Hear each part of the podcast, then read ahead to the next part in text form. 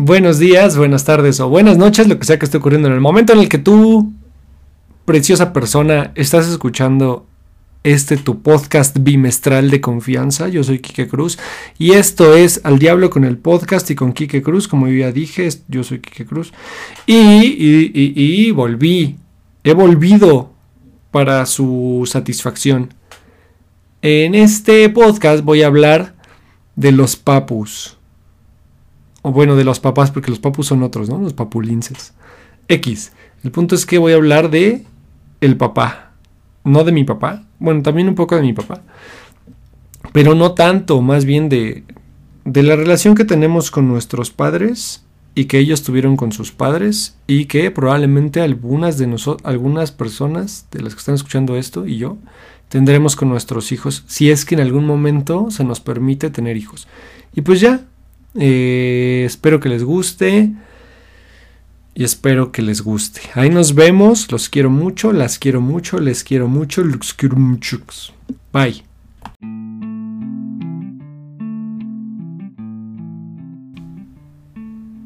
Mi papá tiene 64 años. Desde los primeros años de mi vida lo recuerdo como alguien con una actitud alegre y desenfadada ante la vida, siempre acompañado por la música y los libros juguetón casi siempre, a veces serio. Cuando yo era adolescente mis padres se separaron y muchas cosas cambiaron en mi casa. Él estaba menos presente y yo transitaba por cambios definitorios para mi vida, además de que estaba enfermo de estupidez, como el 90% de los adolescentes, según un estudio que me acabo de inventar.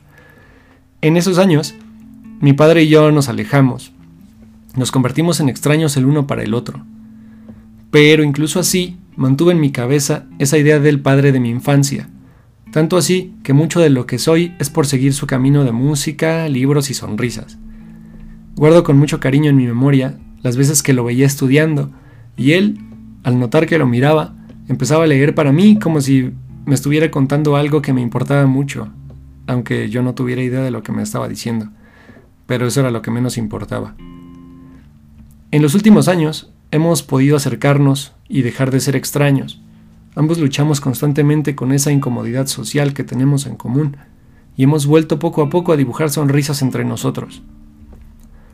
Pero no cuento mi historia con mi padre para hablar de él, sino porque mí me interesa hablar sobre los padres en general, sobre la importancia que tiene la relación con nuestro padre para llegar o no a ser las personas que nos interesa ser. La relación o la falta de relación con nuestro padre influye directamente en nosotros. Claro que sería una tontería ahora lanzarme a asegurar que tener un padre de tal o cual modo llevará a que los hijos sean de una forma específica determinada.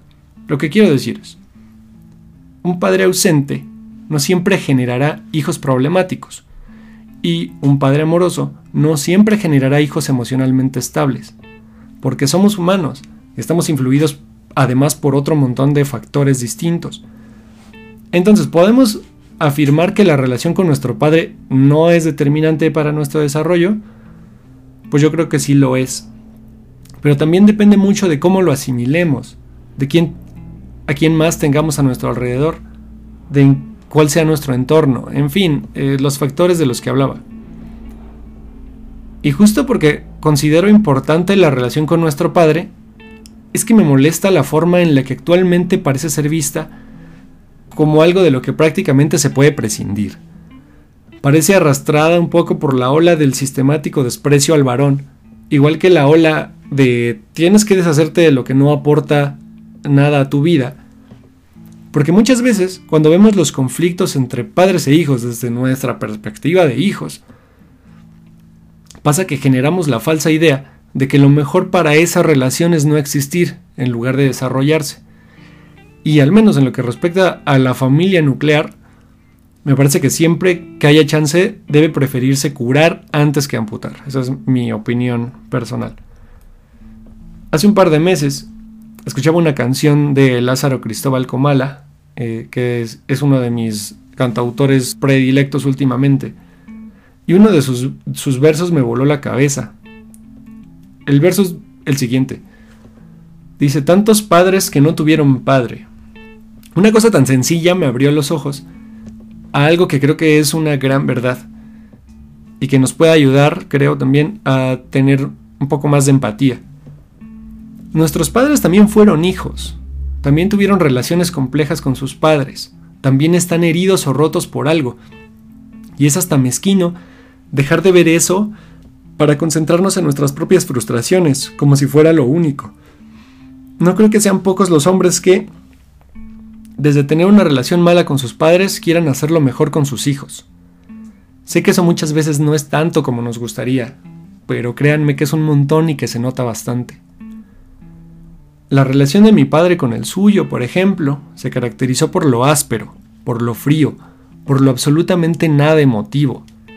Y mi padre entonces no tuvo emotividad para heredar, pero se las arregló para encontrar calidez, para dar comprensión y dar generosidad. Y nadie me va a venir a mí a decirme que eso no vale nada. Ya lo mencioné eh, de pasadita hace un rato, pero creo que el elefante en el cuarto de cuando se habla de paternidad es la paternidad ausente. Los padres a los que socialmente se les perdona el abandono a sus hijos. Hijos que además deben cargar buena parte de su vida con el estigma de esa ausencia, uno de los grandes casos cotidianos de revictimización, porque incluso las personas que crecieron sin papá son un tema bien común para la comedia burda, tanto como las madres solteras.